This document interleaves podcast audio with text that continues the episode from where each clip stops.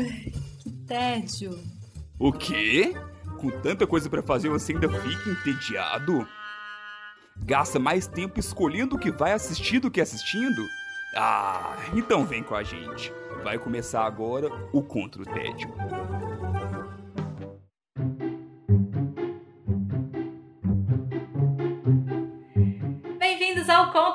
Contra o Tédio. Eu sou Sara Dutra e junto com os meus companheiros de guerra temos a missão de te tirar do tédio. Os combatentes do dia são Silvia Guastaferro, Olá, galera! Wesley Alves Olá, galera. Bem-vindos. e Felipe Chaves. Oi, Sara. Oi, gente. Muito bem, agora que a gente já passou dessa parte de toda a nostalgia, já passou o dia das crianças, já passou toda essa parte da gente não querer mais pagar boleto na vida e ficar triste porque a gente tem que fazer isso, vamos pro nosso podcast regular e quem começa hoje é Wesley Alves. Como é que você tá combatendo o seu tédio? Tô combatendo o meu tédio, navegando pelos mares e curtindo uma das histórias que eu mais gosto da vida. Só que dessa vez dublado. Aí tem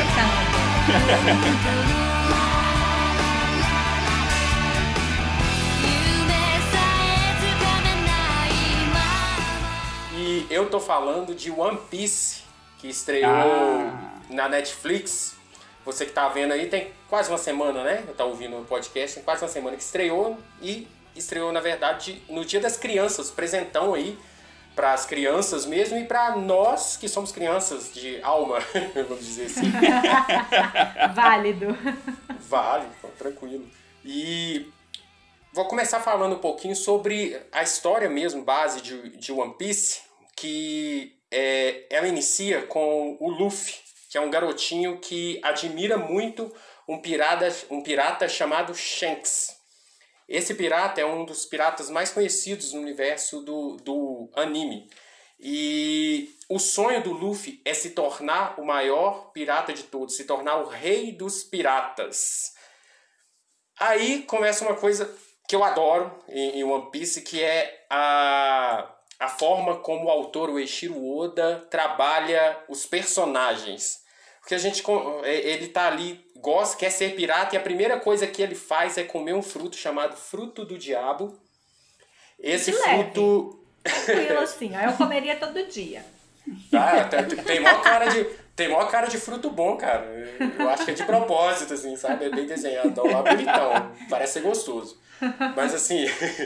e ele acaba comendo esse fruto.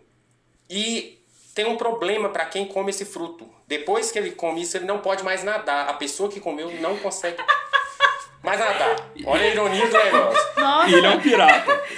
Eu tava esperando assim, a pessoa nunca mais vai poder fazer, sei lá, nadar. É, então assim, é, porque normalmente os poderes do, do, do fruto do diabo, eles, eles têm a ver um pouquinho assim com, eles mexem com o corpo da pessoa que come, né? Então o nosso protagonista, por exemplo, ele vai, ele vai ter um corpo elástico. Então assim, maior estilo Red Richards, por exemplo. E isso impede que ele nade, só que não impede dele buscar o sonho dele. Então ele parte navegando pelos mares em busca de companheiros para poder se tornar o rei dos piratas. Quem nunca viu um pirata que não nada, não é mesmo, produção? Tranquilo. Tranquilaço. Capitão Gancho Não, tá e o aí, melhor ó. é isso.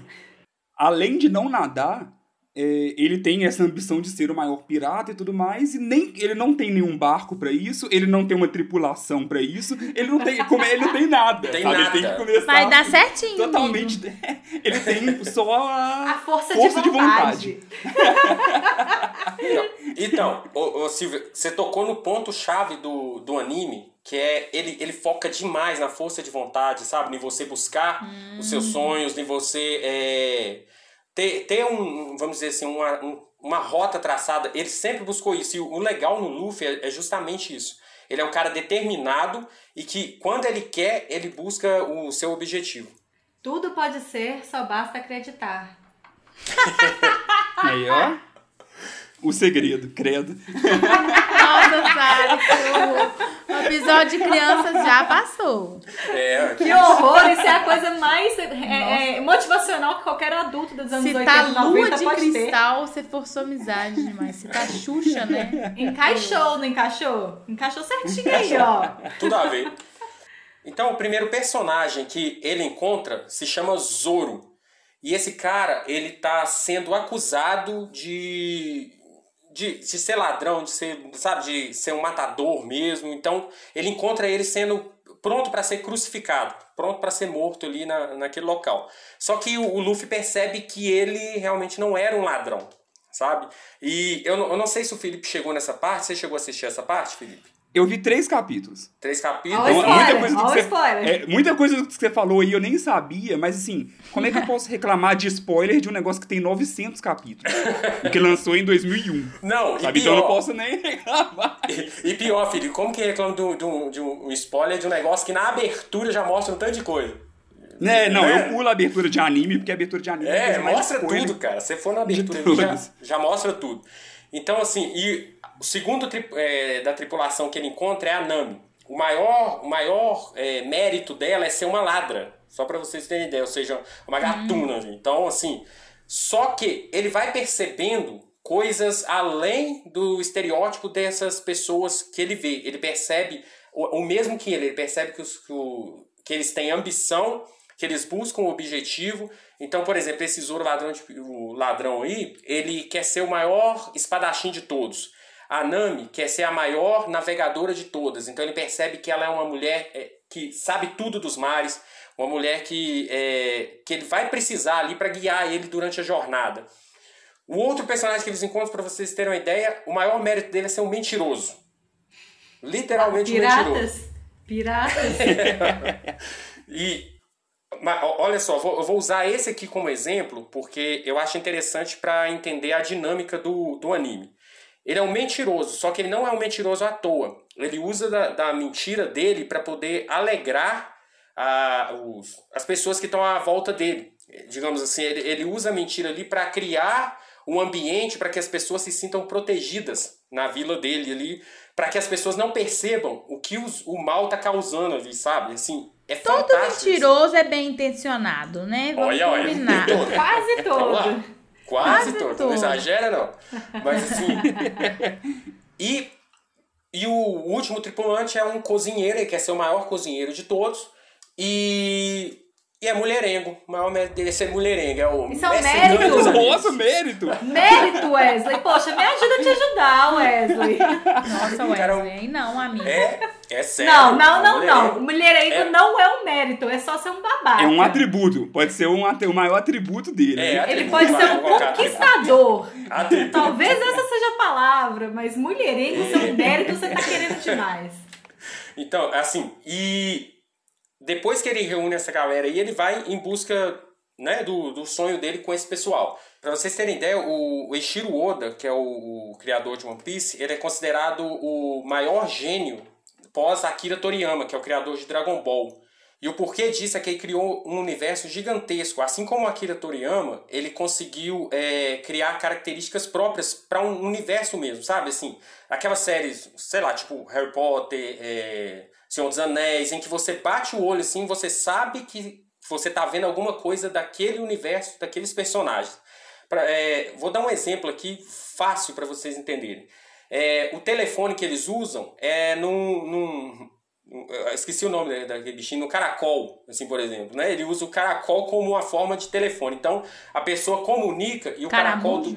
do caramujo, isso, caramujo, isso aí. É, e a pessoa vai ouvindo o outro e o próprio caracol vai fazendo com o gesto, assim, sabe? Com, com a boca e tal. Ele replica o que a outra pessoa tá falando.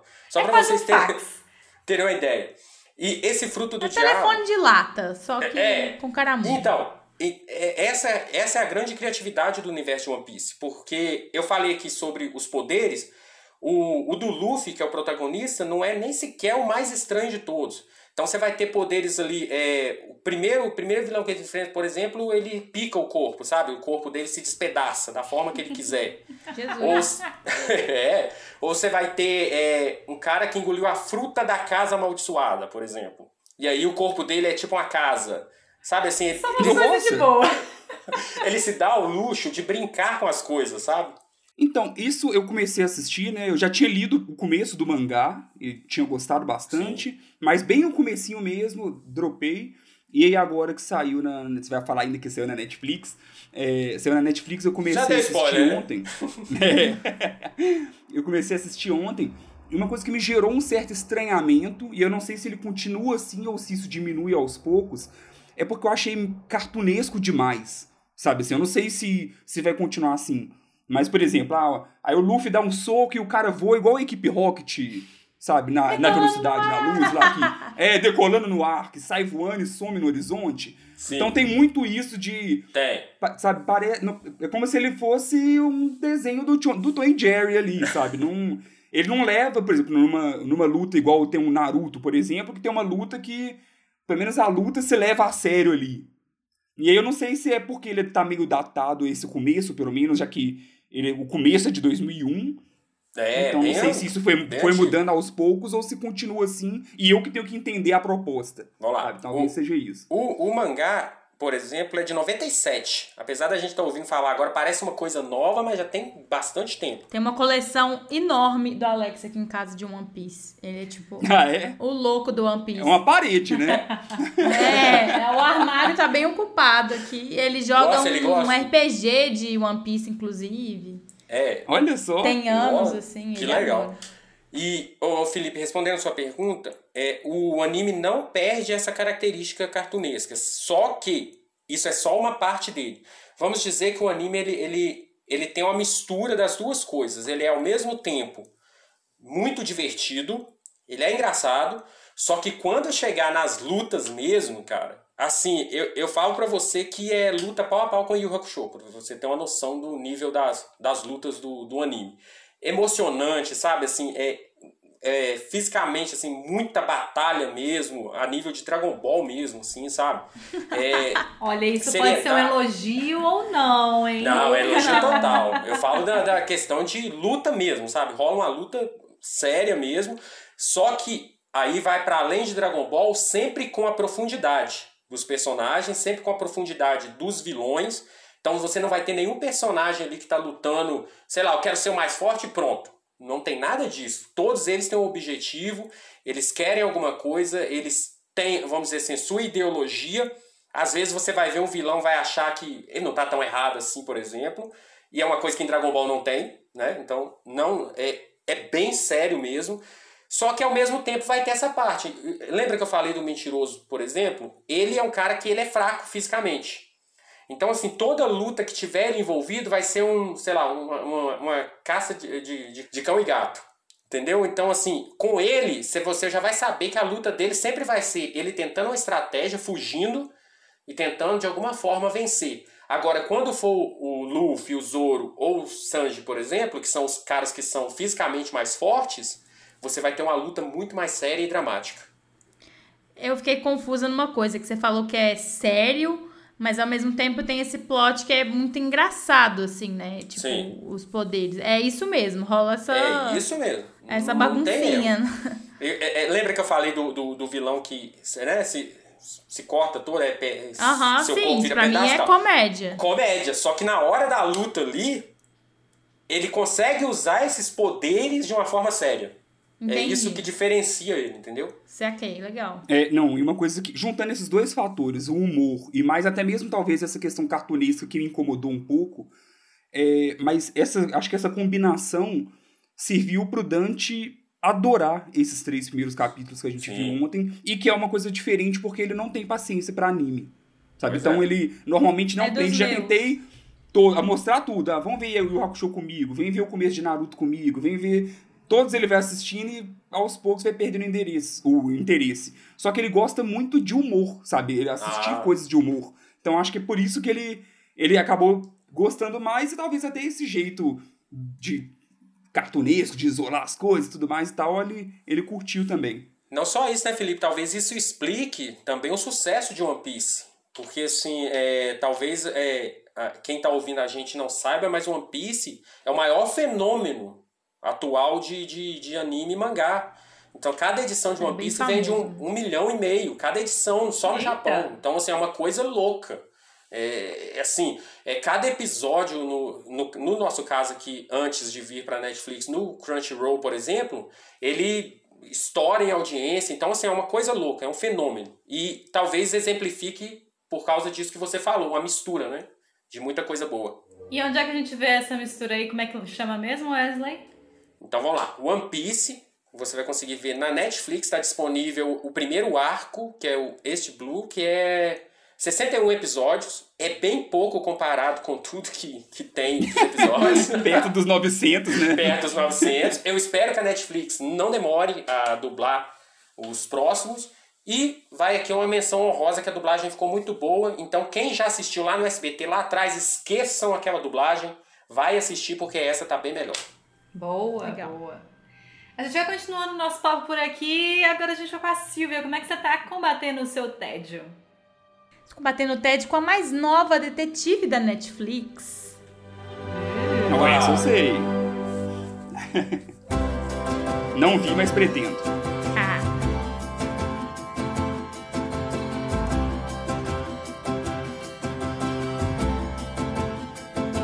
É, vou falar hoje de Enola Holmes. É um novo filme que tá na Netflix. Eu vi o trailer, é, acho que logo que estreou, assim, fiquei interessada. Achei que poderia ser um pouquinho bobo, assim, fiquei com essa desconfiança. Mas eu fui muito é, bem surpreendida é, com a história toda do filme. A história é uma garota adolescente que, às vésperas do aniversário dela, descobre que a mãe dela sumiu. Então essa jovem vai atrás dos irmãos dela, que por um acaso são o Sherlock e o Mycroft Holmes, para que elas podem, possam ajudar ela a encontrar a mãe. A ideia deles, na verdade, desvirtua um pouco disso, que eles querem mandar ela para um internato, para ela ser criada como uma dama da era vitoriana. Então a Enola foge para Londres e a história começa a se desenrolar a partir disso. A Enola é uma personagem muito forte, assim. Ela é bem cativante, mas ao mesmo tempo ela é muito irritante. Então, ela repete esses traços é, de arrogância que é, a família Holmes é um pouco conhecida. Tanto para quem já leu os livros, quanto para quem já viu os filmes ou as séries. É, sempre o Sherlock tem um, um quê mais arrogante, assim. Embora ele é um gênio, mas ele é fela da mãe, Sim, né? Tipo assim. Então, mas ela traduz isso de uma forma um pouco mais carismática, ela não é tão chata igual o Sherlock. É, tem uma quebra de quarta parede, que é muito legal no filme, no trailer, dá é. pra você perceber isso. No trailer é bem legal isso. É bem legal. Não é desgastante, tem um bom ritmo, então não é toda hora que ela tá é, falando, mas tem aqueles momentinhos ali que são bem legais. É, e um filme que coloca o Sherlock Holmes como mero coadjuvante, assim, porque realmente ele não é o foco do filme, ele tá lá mais para dar o nome, quase. É, eu pensei que seria um resultado não muito satisfatório, até porque Sherlock é muito famoso, né, gente? Tem livro, filme, série, adaptação de tudo quanto é Sim. tipo. Uhum. E eu achei um filme muito divertido. É com a Millie Bobby Brown, que é Eleven do Stranger Things. Com que esbanja carisma, né? Nossa, é, ela, é muito, sim, ela é muito legal. Até vendo pelo trailer essa questão dela quebrar a quarta parede, conversando, e você vê, já olha e fala, gente, essa menina é muito carismática. Essa menina tem, vai longe, né? Tipo, ela tem um futuro muito bom no cinema. Ela é muito boa. Com o Henry Kevin, Cavill, que é o super-homem, né? Mais atual. Sim. Que ele faz o Sherlock. O... Que homem, né? Que homem! Eu acho ele muito bonitão. Ele é mesmo. The Witcher também, né? É, o Geraldão de Rivia de The Witcher. Isso, The, The Witcher. Witcher. O Sam Claflin, que era aquele, é aquele cara do Hunger Games, ou então do Como Eu Era Antes de Você, que ele faz o Mycroft. Mycroft, eu não sei se é conhecido por vocês, que é o Mycroft Holmes. Sim, eu tenho um Sim. jogo, inclusive, que é Sherlock versus Minecraft aqui. É. E foi muita coincidência, porque o Dante ficou perguntando, mas quem que é esse tal de Minecraft? Aí, uma semana depois, saiu o trailer. Eu falei, aí, ó, Dante. É. é porque nos filmes, aquele filme que tem o Robert Downey Jr., acho que não, não tem Minecraft, né? Eu não lembro, tem tempo e... que eu... me lembro, eu, só, eu não sei se eu assisti todos, mas É, não tem Minecraft. Não. Na série... É, na série Sherlock tem o Minecraft. E nos livros tem também. Então, assim, depende de por onde você conheceu Sherlock. Mas o Mycroft é um personagem conhecido, assim. Ô, Silvia, é até importante, já que você tocou no ponto, por exemplo, da série, é até importante frisar que são universos totalmente diferentes, né? Então, você não vai ver ator da série, é, com o Benedict Cumberbatch, por exemplo, aparecendo lá, né? São universo, não, é um universo próprio. Não, tem nada a ver. Dela, né? É um universo próprio. Inclusive, o filme é uma adaptação da série, de uma série de romances de uma escritora que chama Nancy Springer. que é de 2006. É bem antigo, na verdade, esses romances. Acho que são seis ou sete. Que ela conta as aventuras da irmã mais nova do Sherlock Holmes. Na verdade, tem até um bafafá que a Netflix tá tomando um, um processinho aí que eu vi quando eu tava olhando. Porque, o que acontece? O, o cara que escreveu o, o Sherlock, né? O Conan Doyle, é, ele morreu há muitos anos e a família tem, tem os direitos autorais. O Sherlock ele tem duas fases, que é tipo o mauzão e depois ele passa por um ser um cara um pouco mais sentimental. O cara mais mauzão, arrogante, ele é tipo a patente caiu, sabe? Tipo, ele sim, tá liberado para uso. Esse Sherlock mais simpáticozão, ele não é liberado. Então, a Nancy e a Netflix usaram essa versão do Sherlock e aí a família do cara tá lá tretando, então mais um bafafá. Não, e falando em bafafá, no Twitter teve um outro bafafá de muita gente surpresa de saber que o Sherlock não existia. Sabe que eu fiquei. Você tava mas assim, foi rodou bombando porque a galera achando, pô, mas eles estão inventando mais personagem aí, aposto que nem existia. E tipo, peraí, gente, é tudo ficção, sabe? E aí não é, não é um personagem histórico, não. Eu não, não fiquei sabendo dessa treta muito louca, não. Sim, muita gente ficou bastante surpresa que, que o Sherlock não existia. Acabando com a infância das pessoas. Gente, galera, vamos se informar. é tipo isso. Aproveitar deixa aqui, Harry Potter não existe também não, tá, gente? Infelizmente, somos todos trouxas, é verdade, mas Harry é. Potter não existe. Pois é. Nossa, chocada, Chaves. Mas assim, é um filme leve, não é um filme muito é, engenhoso. Rola uma jornada do herói ali dela descobrir, porque ela é uma adolescente, então ela descobrir ela mesma, o mundo, o que está acontecendo, a cidade grande de Londres e tal. Mas é um filme muito prazeroso de assistir, apesar dele é. ter uma, uma certa simplicidade. Eles que eles. O figu, os figurinos são lindos, os cenários são muito bonitos, muito bacanas.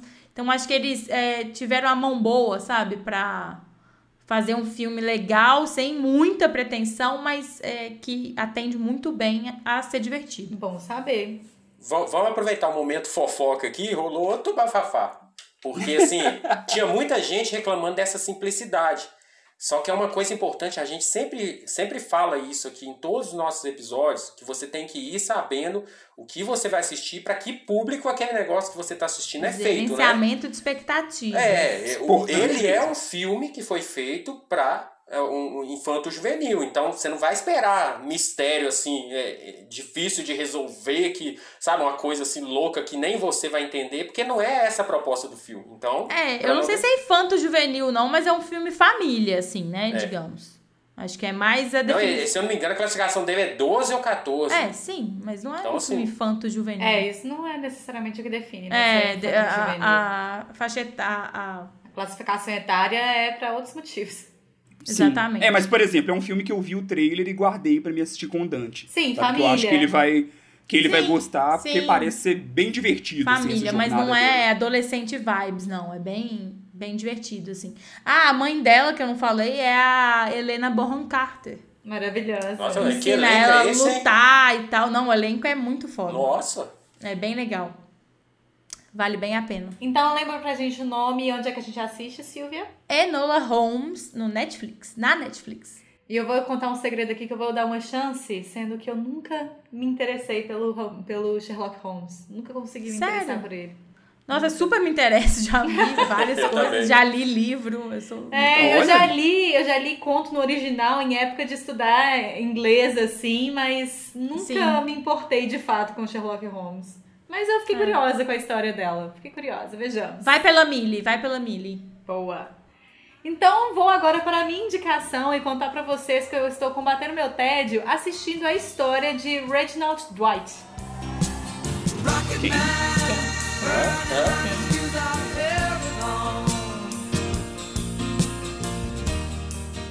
Esses dias eu fui assistir um filme que eu tô querendo assistir há muito tempo, que eu perdi a chance de assistir no cinema, infelizmente, que ele saiu no ano passado. Rocketman. Yeah! Ah, Esse esqueci! Que... Esse, essa aqui é a cinebiografia do Elton John, que é um cantor, um artista é, muito, muito fora do padrão, mesmo para a época que ele apareceu, ele já era muito fora do padrão, assim, que todas aquelas coisas super é, é, exageradas e muito colorido, muito brilho, muito glamour, muito espalhafatoso. Eu queria muito ter visto isso no cinema, exatamente por causa da grandiosidade de tudo isso. Mas perdi a oportunidade, no caso, não consegui. E fui assistir no, no último final de semana, assisti aqui no, no, no, no, na minha casa, assisti em casa esse filme. E ainda assim foi uma experiência muito legal, apesar de ser um musical. Eu acho estranho assistir musicais é, num contexto muito de casa, assim, porque eu acho que musical merece tudo aquilo, sabe? De, merece a telona, é, o som o talo. som no talo, exatamente Você o tem som home theater? talo. Não, não tenho home theater, então não, não, não, não foi assim, nem a enganação. É, e isso foi uma das coisas que eu fiquei bem triste quando eu tava assistindo, porque eu via que o, o filme ele foi realmente imaginado pra estar naquela tela gigante, pra ter o surround e tudo mais. E, mas ainda assim vale muito a pena assistir. É, lembrando que é um musical, então sim, espere as pessoas numa mesa de jantar começando a cantar. É, isso é estranho, porque tinha muito tempo que eu não via filmes com isso, musicais com isso também, mas é, ainda assim fica, fica legal porque eles conseguem encaixar muito bem como que as coisas se, se, em- se desenrolam no filme, apesar dessas cantorias no meio do, de cenas. É, e é muito contagiante ouvir as músicas de fundo, assim, às vezes a música nem vai ser a música apresentada, mas ela toca, assim, algumas notas no fundo da cena, ela, ela é usada como, como background, assim, como música de fundo. E muitas vezes algumas músicas antigas do, do Elton John a gente nem sabe que são dele, porque são músicas tão clássicas assim Sim. que a gente não reconhece como sendo deles. E aí no filme você fala, cara, essa música! Esqueci Eu que tive essa música várias é dele. Não é? Várias que eu não sabia. Eu falei, menina, do Elton John. Não sabia. Eu não sei vocês, assim, mas pra mim, o Elton John é a pessoa que fez a trilha de Rei Leão. É, então, colocar o Elton John, que fez a trilha de Rei Leão, como a pessoa que faz as músicas que ele fazia nos anos 70, 80, é muito louco, porque são, é, são umas vibes muito diferentes de música. Então, é muito, muito legal lembrar que ele também é aquele artista ali. Ele é o cara que faz Rei Leão ali com a música toda Hoje à Noite o Amor Chegou e tudo mais, aquela que eu achava muito chato na época, inclusive. É, mas o, não a trilha de Rei Leão, tá? Mas essa vibe do, do Elton John. É, e aí é muito legal ver aquela, aquele glamour todo que ele traz. Ah, e o filme tem uma- umas partes bem interessantes porque ele traz é, histórias sobre como que as- algumas músicas foram criadas. Algumas são erradas, erradas entre aspas, né? Elas são... é, eles colocaram uma Licença ficção ali. poética. Exatamente, que parece que o negócio foi muito mais catártico do que realmente foi, sabe? Ah, com certeza. Mas o musical tem ser. total, assim, total. E, por exemplo, Your Song é uma música que foi composta por, por um cara que era o, o letrista do Elton John de fato. É, e aí no filme mostra de uma forma muito catártica que eu fiquei do tipo, mas a história que eu sabia não era essa daí, não. Mas enfim, super dá certo também. E por falar no letrista do Elton John, é, o Bernie Taupin, acho que é assim que pronuncia o nome, é, ele tem uma, uma composição maravilhosa assim pro filme. Ele traz muita coisa muito legal pro filme, é, incluindo uma cena muito bonita, na minha opinião, pelo menos, sobre homofobia, sabe? Que as pessoas começam a questionar, mas tudo bem você trabalhar com um cara que é viado? Ele olha e fala, sim, Tá tudo Sabe? ótimo. não entendi. Aquela, aquele clássico do qual, qual, qual o problema, né? Não é um detalhe, né? E, e a relação dos dois no filme é uma relação muito bonita. Fica muito. é, a minha sensação foi de que é muito real essa relação, que é uma relação que existe até hoje. Eles começaram a carreira dos dois como. é, é, como uma dupla, assim, né? Que o, o, o Bernie é, fazia as letras e o Elton John compunha as músicas, a, a, a melodia. E até hoje eles trabalham juntos, e isso é muito legal de, de perceber, assim, que eles se mantêm. Inclusive, eu não sabia dessa história. Eu conheço Elton John. Posso dizer que eu virei fã depois do filme. Porque eu conhecia muita música, Mas nunca foi de, tipo, pegar e escutar Elton John e tal. E de tanto, igual você falou, de conhecer as músicas e ver que elas são dele mesmo e a história dele junto com o letrista, né? É, achei muito legal, muito bacana, não, não conhecia esse processo dele, que é o cara faz a letra, ele vai lá e sapeca uma música em cima, é maravilhosa, uhum. e eles se encaixam muito bem, né? É bem legal, tanto de amizade quanto profissionalmente, como que eles se encaixam muito bem, né? Sim, exatamente. É muito... E é bem legal também porque teve épocas que eles compunham separados e tal, então é, ver como que a gente tem na cabeça, eu pelo menos tenho na cabeça, uma coisa muito mais romantizada de, de processos musicais. E Sim. não, é um trabalho, né? Então é, é, é legal lembrar que artistas, é, eles fazem arte, mas é um trabalho. Então tem os processos todos ali também que é, é, processos diferentes, né? Que não necessariamente é, tem o padrão, né? É, exatamente. E, tipo, ainda mais artista, o que, que é padrão? é, sim, sim, exato, claro. É, eu não assisti ainda, mas já ouvi falar muito bem da atuação do, do, do, do, do cara que faz o Elton John mais novo, né? E aí, realmente ele foi injustiçado no Oscar? Merecia mais reconhecimento? Qual foi sua percepção. Eu, eu ia me arriscar a falar o nome dele, mas o nome dele é muito, muito difícil. Tipo, Teron Egerton. Alguma coisa do gênero. A cota de nome difícil. Não, é, tem que falar assim. é, foi. Obrigado. É, eu achei a atuação dele muito boa, mas eu tenho que ser honesta e dizer que eu custei a pegar a caracterização. Eu não achei a caracterização dele tão boa como o Elton John, sabe? É, ah, eu acho que o físico dele não facilitou tanto para fazer essa ligação rápida é, entre o Elton John que a gente conhece e o ator ali, sabe? O que estava sendo representado. Mas a atuação dele é maravilhosa. Mas você não acha que é por causa da idade? Eu não sei, porque ele é bem novinho, né? É, mas é até porque a, a, o filme começa com ele mais novinho. Mas não acho. Não, eu acho que tem uma, uma questão, sei lá, de formato de rosto e não sei, tem uma coisa ali que ah, não sim. me pegou, sabe? Eu não consegui encaixar um, um no outro é, como personagem e, e, e artista. Mas isso independe, sabe? A hora que eu parei de tentar forçar ali, não, é o Elton John, é o Elton John eu falei, ah, é ele aí, ó. que eu abracei o filme. Foi sucesso. Eu acho que não é a representação mais fidedigna, assim, de, de, de rosto ser parecido, mas eu acho que ele fez um, um belo trabalho, assim, de representativo e até do Oscar e tal, achei.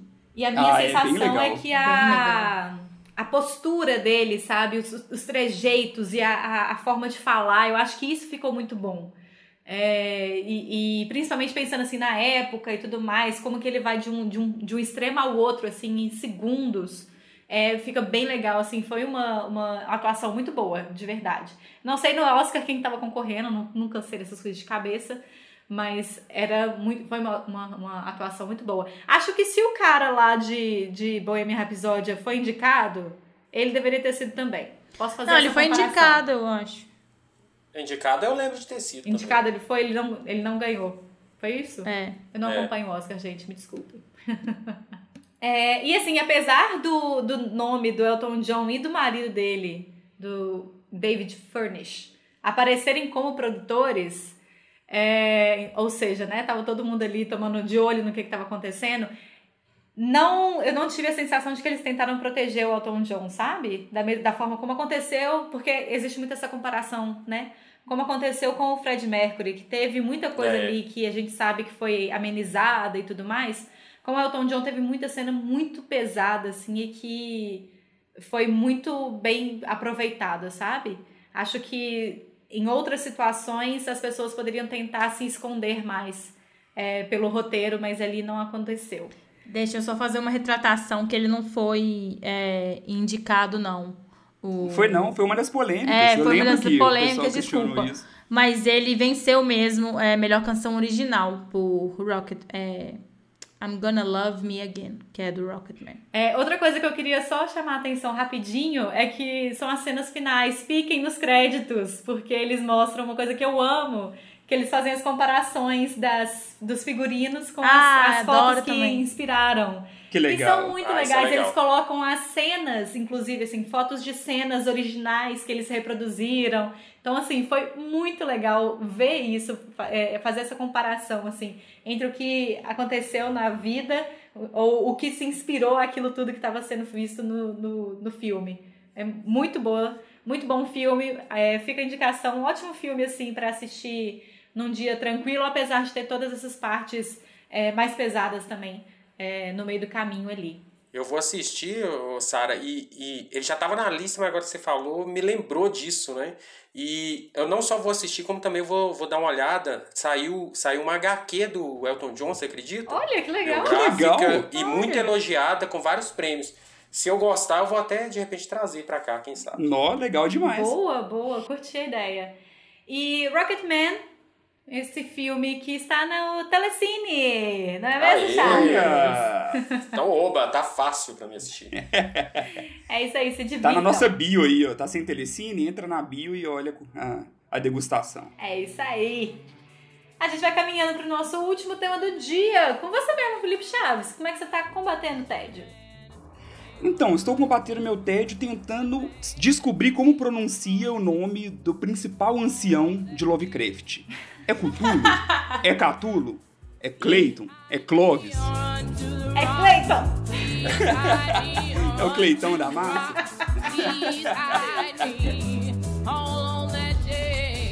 Por quê? Porque eu estou assistindo Lovecraft Country. Novidade. A nova série da, da HBO, que, que tá com tudo, tá finalizando. Não sei nem se finalizou, talvez vocês podem saber. Eu não, eu não acabei ainda, mas eu sei que tá agora na reta final da, da temporada.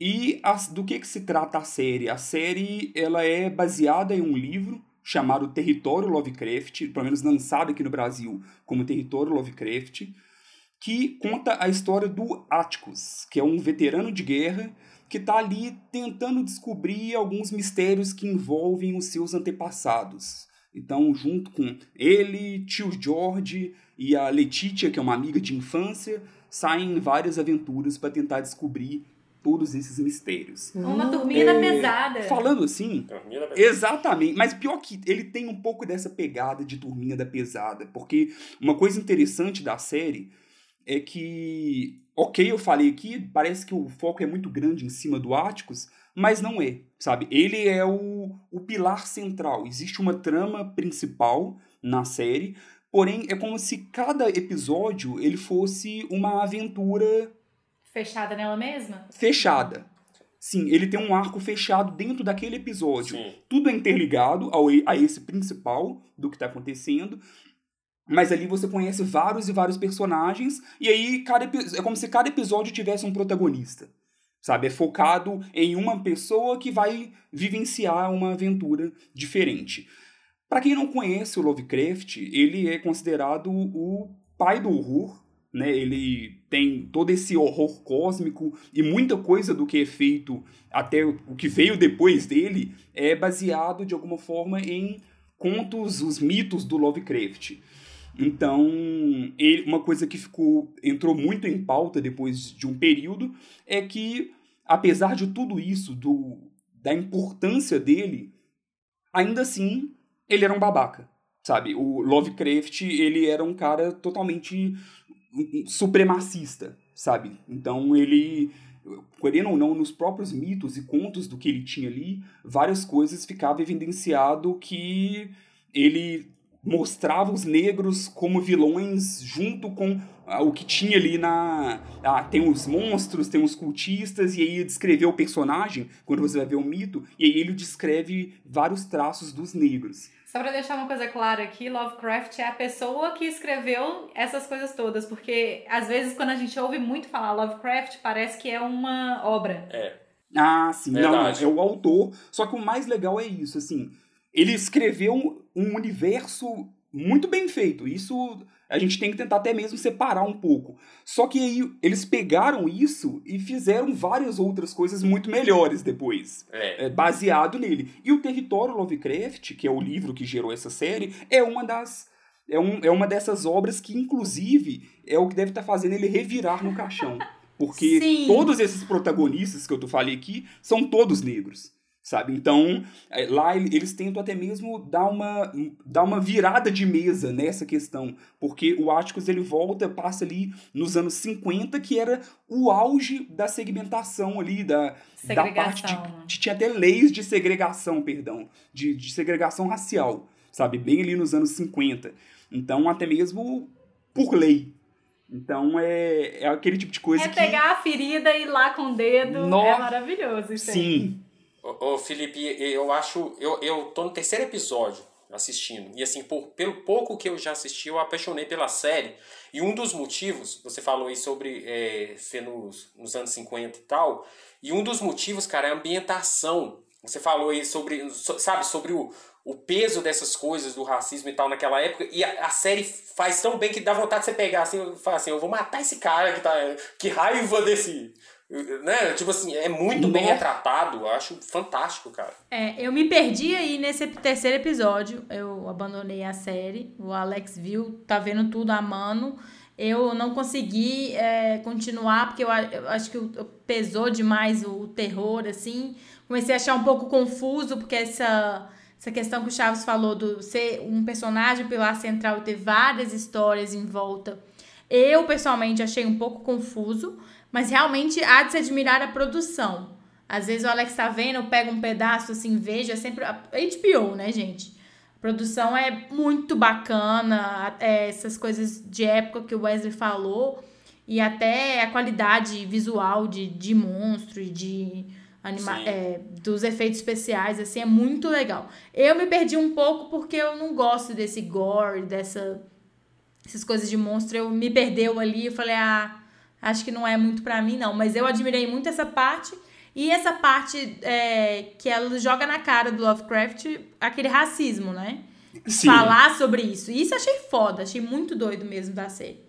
Não, e é legal porque o protagonista, que é o Atticus, ele é fã do Lovecraft. Sim. Sabe? Então, tem uma parte onde ele verbaliza isso. Alguém questiona ele, pô, mas você gosta mesmo acontecendo isso, isso e isso, sabe? E aí ele mesmo mostra que não é importante, às vezes, eu gosto apesar disso tudo, sabe? Então, eles abordam isso muito bem. Eu entendo muito, Silvio, o seu, até mesmo talvez esfriamento com a série aí no, por volta do terceiro capítulo, porque até para mim foi algo que eu tive que enxergar a série de uma forma diferente. Porque no começo, quando você assiste, o primeiro capítulo ele é muito bom. Muito sim, bom mesmo. Sim. Muito bom. Só que talvez ele vende algo que a série acaba não sendo tão assim, porque parece que vai ser uma super trama. Exa exatamente o que eu achei. E tal. Só que não é isso. Existe essa trama, mas tem capítulo que vai ter uma pincelada só nela e o capítulo vai ter um estilo totalmente diferente. E isso é intencional, porque até os próprios mitos do Lovecraft eram assim, são são contos diferentes e é o que eles tentam fazer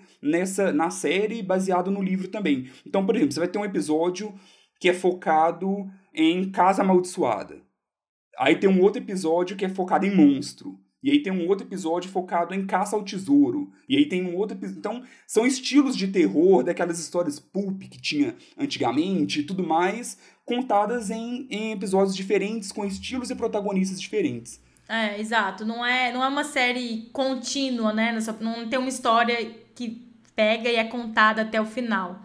Ela vai embolando, assim, com várias outras. Até pode ter, não vi, mas ela vai embolando muitas outras histórias paralelas, né? Acho que talvez por isso que eu me perdi, assim. Até, até porque é, um dos objetivos da série é pegar justamente os Philips da vida. Porque, assim, ela, ela, ela abusa de tudo que tem de, de, de clichê ou de clássico do, desse estilo, né?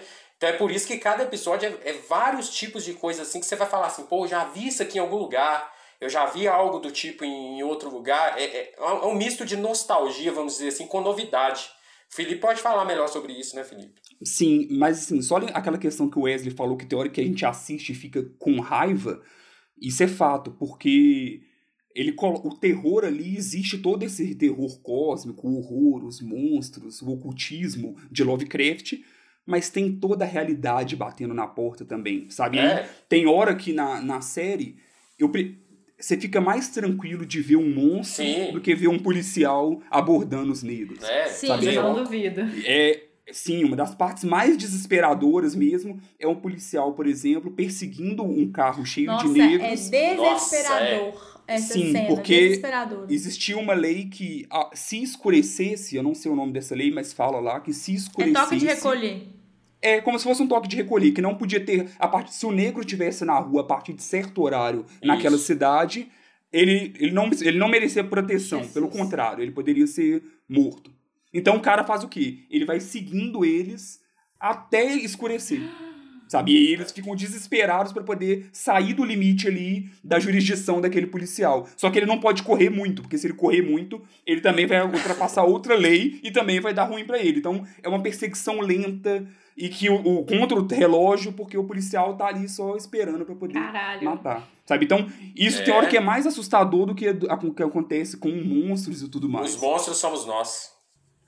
E Chaves, eu vi que tem uma, uma galera aí na produção que já deixa bem claro, assim, de pra que, que eles vêm, né? Com certeza. E aí você vê o porquê que eles, isso é tão bem trabalhado, sabe? A Misha Green é diretora e showrunner, então é uma mulher como diretora e showrunner da série e que tá fazendo um baita de um trabalho. E como produtores, a, tem- a gente tem o J.J. Abrams, né, né, de Que eu adoro. alguns. Então, eu também adoro, Nossa, principalmente adoro. por causa de Lost, das antigas. E tem o Jordan Peele, sabe? Que é de Corra, de Nós, e que é um cara que já mostrou e muito que sabe trabalhar muito bem todas essas questões raciais. E questões raciais junto com o terror, né? Junto com o, o, o detalhe ali do tipo, quem são os monstros, quem são os monstros, de quem devemos ter medo. É.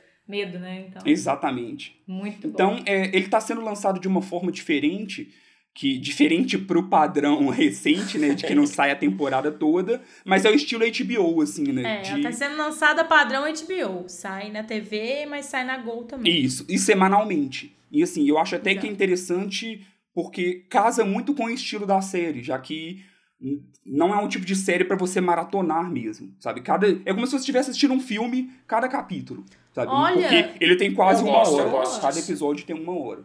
Não pensei nisso. Talvez se eu estivesse vendo semanalmente, eu, o choque da- dos episódios, pra mim, talvez fosse menor. Porque a gente foi maratonar, assim. A gente viu três episódios seguidos. É, eu não sei se e aí no terceiro eu falei, é, dropei esse negócio. Faz Sim. sentido. Acho que talvez se eu tivesse visto isso passado, seria um impacto menor, assim, pra mim. Acho que talvez eu dou mais uma chance depois. É, quase todos os episódios ele tem várias camadas e analogias, até mesmo com o terror que é abordado. Então vamos supor, se tem um terror ali onde a pessoa bebe uma poção e transforma em uma pessoa diferente, então tá falando sobre é, o quanto às vezes você tem que disfarçar o que você é para a sociedade. Então, ao mesmo tempo, tem isso mostrado de várias outras formas no episódio, sabe? Então, o que tem de monstro ali tem analogia com É, a vida bom. real e principalmente entrando não só a questão racial, mas entrando também em questão de homofobia, de várias e várias dificuldades que, por exemplo, igual tem a personagem, sei lá, o personagem que já era negro naquela época, negro e gay, sabe? Então, e aí? Já era difícil pra você, pra mim então é mais ainda, sabe? E aí eles vão mostrando todas essas situações. Então é vale muito a pena Boa. assistir. É, é bem legal. E tem essa questão ainda de você assistiu, não gostou muito desse episódio, talvez é porque este episódio não é o estilo É. de terror, de aventura que você gosta. Assiste o próximo que talvez vai te pegar, já que ele não é tão. Ele, ele tem essas diferenças de episódio pra episódio. É, talvez vou dar mais uma chance. Vou, vou aguardar. Sim, e depois você me conta. Então lembra pra gente qual que é o nome e onde é que a gente assiste. Sim, Lovecraft Country e assiste na HBO, tanto aplicativo quanto no canal.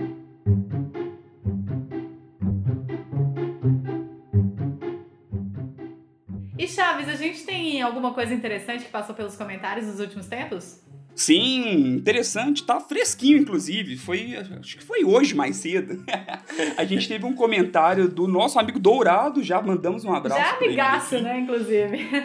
Já é amigo nosso, já, já é brother. e aí, dentre as várias coisas que ele comentou, ele perguntou se a gente conhecia um site chamado Just Watch, que é ba- eu não conhecia e Também não. fui dar uma olhada e achei super interessante que ele serve para você ver aonde aquele filme está disponível no Brasil. Eu sei, eu não sei se ele tem outras funções, mas a principal que ele me mostrou foi essa. Que, então, vamos supor, a gente fala de um filme aqui, você ouve um podcast do Contra o mais antigo, vai olhar e o filme não tá mais lá no Prime Video.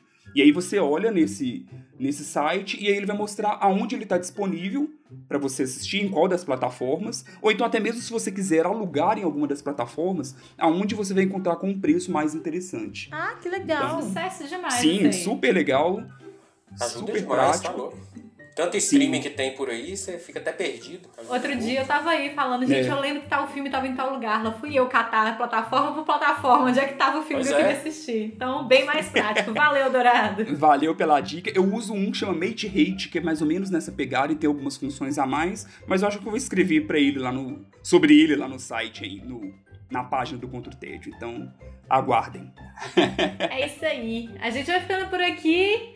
E até mais, Wesley. Até mais. Tchau, Silvia. Tchau, Sarinha. Tchau, meninos. Até a próxima, gente. Tchau, Chaves. Tchau, Sara. Tchau, gente. Pessoal, muito obrigado por todo o retorno positivo sobre a nossa maratona nostalgia. Então, já na hora que sair esse, esse podcast, a gente já vai ter finalizado, mas é muito legal ver que a recepção foi ótima. Todo mundo elogiou bastante e, e viveu, re- reviveu bons momentos com a gente, lembrando desses ótimos filmes que a gente assistia. É isso aí. Eu sou a Sara, vou ficando por aqui. Um beijo. Tchau.